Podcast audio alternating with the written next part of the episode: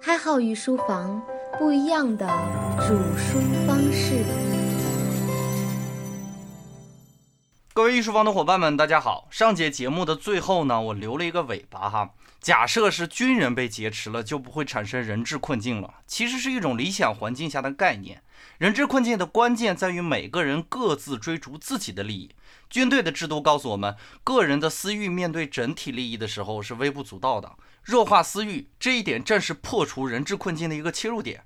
根据我们前面的内容，囚徒困境也好，人质困境也罢，都是基于不能沟通产生的叛变行为。那么军人被挟持的环境下呢，彼此之间的沟通成本较低，产生的合作可能性比较高。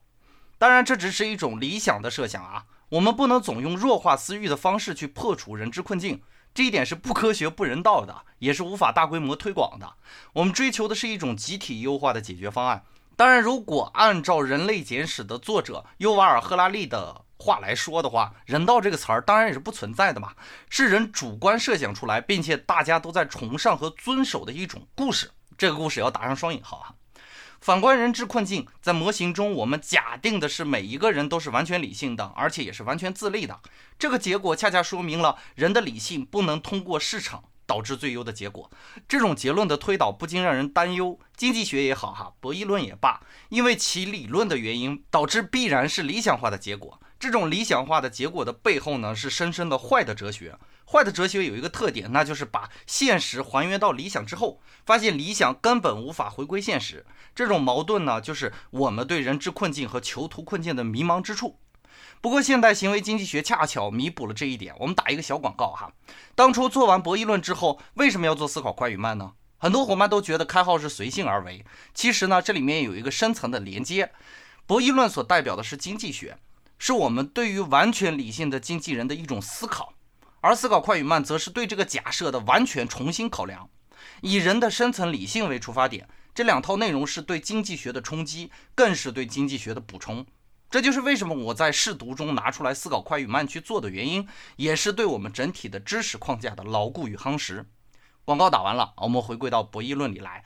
对于坏的哲学的这种批评呢，对于我们的益处收效是非常小的。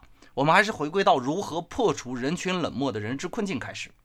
第一个切入点，我们前面讲过啊，囚徒困境是纳什均衡的一种形态，那么人质困境是基于囚徒困境的衍生，所以很好理解，我们把人质困境也当成一种均衡嘛。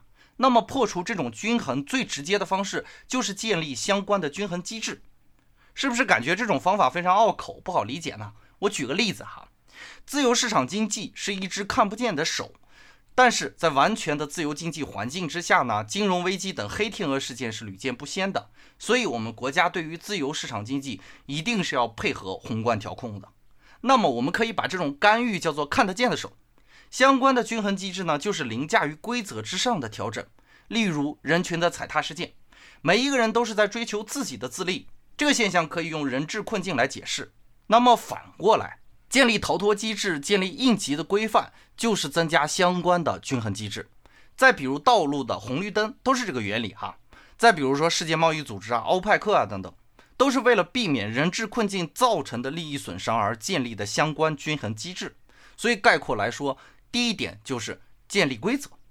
第二个切入点呢，就是合作沟通。之前我们囚徒困境里也说到这种可能性，人质困境的合作模式和囚徒困境的模式略微有点区别。解读的角度也不太一样哈。我们用纪伯伦著名的《魔鬼》来说明这个问题。这部作品里呢，有一位博学之士叫做胡里塞姆昂，奔波于黎巴嫩的山村里呀，教村民如何摆脱魔鬼的纠缠。但是有一天在路上的时候呢，遇到了重伤的魔鬼，他却把魔鬼带回去救治。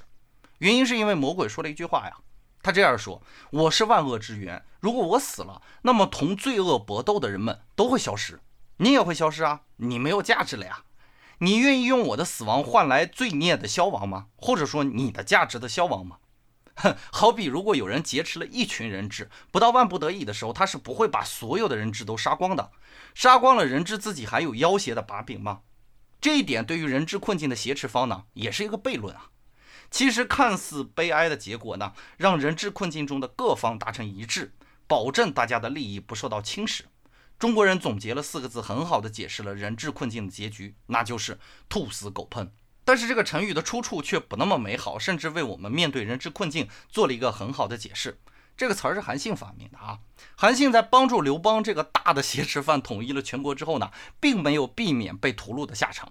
在临死之前呢，他感叹道：“狡兔死，走狗烹；飞鸟尽，良弓藏；敌国灭，谋臣亡。”这正是太平本是将军定，不许将军见太平。所以呢，我们自古都有养患的传统啊，这就是破除人治困境的合作沟通的一种啊。唐朝末年呢，黄巢起义。唐朝大将宋威就一度养患到了唐朝几乎被灭亡的程度，在宋朝也有这样的例子。宋朝开国功勋赵普读书虽然很少啊，据说是很少，半部《论语》治天下的典故就是出自这个赵普。但是赵普的读书少，并不影响他的能力。他辅佐了宋朝的开国皇帝赵匡胤，也辅佐了宋太祖赵光义。赵匡胤和赵光义他们哥俩正史和野史都没掰扯清楚哈。但是关系一定是不怎么融洽的。能够作为两朝元老，赵普的能力不容置疑。赵普在辅佐赵匡胤统一了大半个中国之后呢，但是在面对最后一个敌人契丹的时候呢，赵普的才华凭空消失了一半。纵观整个宋朝，再也没有人能够有能力收复北方，做出任何调整，仅仅是依靠纳贡来以求平安。明朝开国功臣徐达也是如此啊，明明攻入北京之后就可以乘胜追击嘛。最后没有如此，也让徐达很好的避免了蓝玉的下场，最后落得病逝。这种合作不仅仅体现在军事里，商业里也有这样的合作啊。比如在纽约有这样两家店：纽约廉价商品店和美国廉价商品店。这两所店铺呢比肩而立，每当有一家打出降价的提示的时候，另一家就会降的幅度更大，天天这样打价格战呢。两家老板甚至会在店门口对骂，最后总有一方会败下阵来，不再降价。周围围观的群众就会涌入胜利的一方，将降价的商品一抢而空。这样的竞争模式好激烈的呀，让周围准备开类似店铺的人望而生畏，而且确实让顾客们买到了物美价廉的商品。这个状态一直持续到了一家老板去世为止，另一家老板也宣布退休。人们在他们的店铺里发现两家店铺间有一个秘密通道，仔细调查才知道，这两家店的经营者竟然是兄弟俩。他们共享着存货，共享着市场，也保存了共同的利润空间。可口可乐公司、百事公司，甚至是麦当劳、肯德基，都是使用这样的策略啊。他们彼此享用对方的优惠策略，彼此前行。他们竞争结果就是使其他的公司相继灭亡。这种合作的模式很好的避免了在市场竞争中的被威胁的可能性。第三个破除人质困境的角度就是发出信号，让对方通过你的行动理解到背叛的下场。通过策略的调整呢，让彼此达成一种没有友谊的利益合作关系。这儿我要讲一个小笑话哈，在一个战斗中呢，有一位士兵向将领汇报说，前方发现了狙击手，但是对方枪法很差呀，这几天开了好多枪，噗噗噗都没有打死一个人啊。将领就大怒，质问这个士兵：“那你怎么不去端了他呢？”士兵无奈的一摊手，笑道：“如果我要杀了他，难道让他们派枪法更准的狙击手来吗？”当然这是一个笑话啊，但是狙击手的枪法很烂，其实就是在给对方传递一个信号：我无关紧要，你们大胆的待着哈，我就放放空枪啊。我们彼此之间不要打破这种良好的均衡状态，不至于让双方都陷入到人质困境中。第四点呢，就是通过圈子完成对于人质困境的破除。西点军校有这样的准则：不允许作弊，但是没有监考官哈，每次考试呢也没有人作弊啊。原因很简单啊，因为在这一条规则之后是另外一条规则，凡是看到作弊行为而选择沉默的，和作弊的人一起处以开除的处分，极大程度上消灭了人质困境中自保的可能性。这也是提示我们，人质困境中沉默其实是最大的问题。而最后一点，破除人质困境的方法，想必大家都想到过啊，那就是增加冒险的收益，同时降低冒险的成本。北京晚报曾经报道过，二零零四年，北京公安局公交分局举办了一项活动啊，集思广益解决扒窃的问题。其中，短信报警的提议获得了一等奖。事实上，南京已经在使用这种报警系统了。短信报警极大地降低了报警人的风险，而公安系统使用的悬赏的方式就是增加冒险的收益。俗话说得好嘛，重赏之下必有勇夫，就是这个道理啊。这两种办法很好的抑制了人质困境的尴尬。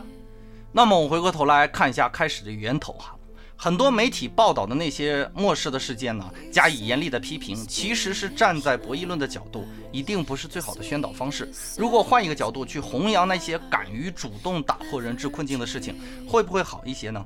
因为背叛和漠视不一定是道德沦丧啊，但是奋起抵抗绝对是道德的绽放。伙伴们，我们本期的内容就播讲到这里。伴随着一首好听的音乐呢，还有一段花絮送给大家。如果想获得更多关于主书方面的内容呢，可以关注微信公众号“开号御书房”。我们下节再见。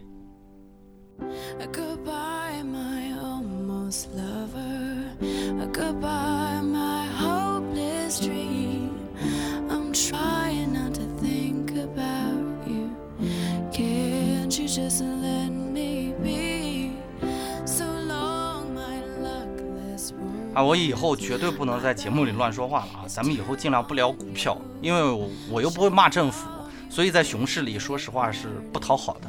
上周吧，上周应该十三号啊，我讲那个经济周期的时候，又强调了一下，现在是熊市嘛，因为我最近在空仓，嗯，做御书房，御书房也有很多的活动，像试读啊什么的。所以呢，我说这，我发现我只要嘴欠，一在节目里说完之后，不过几天呢，就会有小的股灾啊。当然，我可能是也是巧合。我看了一篇文章，这篇文章呢是我师傅写的，大致意思就是说，在这个行情之下，你去看看谁火，那些著名的网络评价股票的那些网评的网红，哈，谁火，他的言论代表是什么啊？比如之前有一位姓李的啊，他的。代表就是牛市，牛市，牛市，牛市，大唱牛市，所以他在牛市特别火。而在熊市呢，你唱牛市没人信啊，有人很多人很烦他。但是到了牛市的时候呢，他们又忘记了熊市这个人，就一直在唱牛市，又跟着他去看。所以你看情绪指数哈，情绪指数是什么呢？就是看谁热。最近有一个姓韩的网红特别红嘛，对吧？他在微博的特征就是骂政府，骂完政府了骂证监会。啊，天天就是证监会不是东西，政府不是东西，他天天骂这些，原因是因为熊市大家都在赔钱嘛，所以大家才愿意去听他吐槽啊，愿意去加入他呀。所以我们是通过情绪的指标也能看出来，现在是行情不是特别好。所以没有一定经验的伙伴呢，我建议啊，想要通过这个东西挣钱呢，这个时候不是最佳的时机吧？用这个时候呢去学学相关的技能。但是要注意啊，我有很多的朋友都是在炒股，也有一些朋友跟我聊天说，哎呀，看好我最近报了一个什么课，然后被人坑了钱了啊！大家注意你们的钱啊，注意你们口袋里的钱。不要随便的信任给别人，别人再怎么忽悠，给你带来更多的收益，他不会让你炒股炒得更好的。股龄为什么说股龄很重要呢？原因是因为在操作的过程中有大量的练习的环节，所以呢，我的练习方法可以提供给大家，就是选择一种好的技术啊，自己认为可以理解的逻辑自洽的一种技术，然后呢放到历史里去验证。啊，你什么时候能把历史跑赢了，你再去跑未来，好吧？呃，所以呢，我的交易策略很简单，就是形态理论加清仓啊，这两点结合，然后去历史里，你可能画个几千个形态、上万个形态，你可能自然就理解了这套规则，它到底怎么去使用啊？这是我个人对于炒股的一些建议。不过还是那句话，股市有风险，入市需谨慎。再提示大家一遍，现在是熊市啊，不要去听一些情绪化的话语，因为你口袋里的钱，他没有情绪的，他最聪明了，他知道往哪儿跑。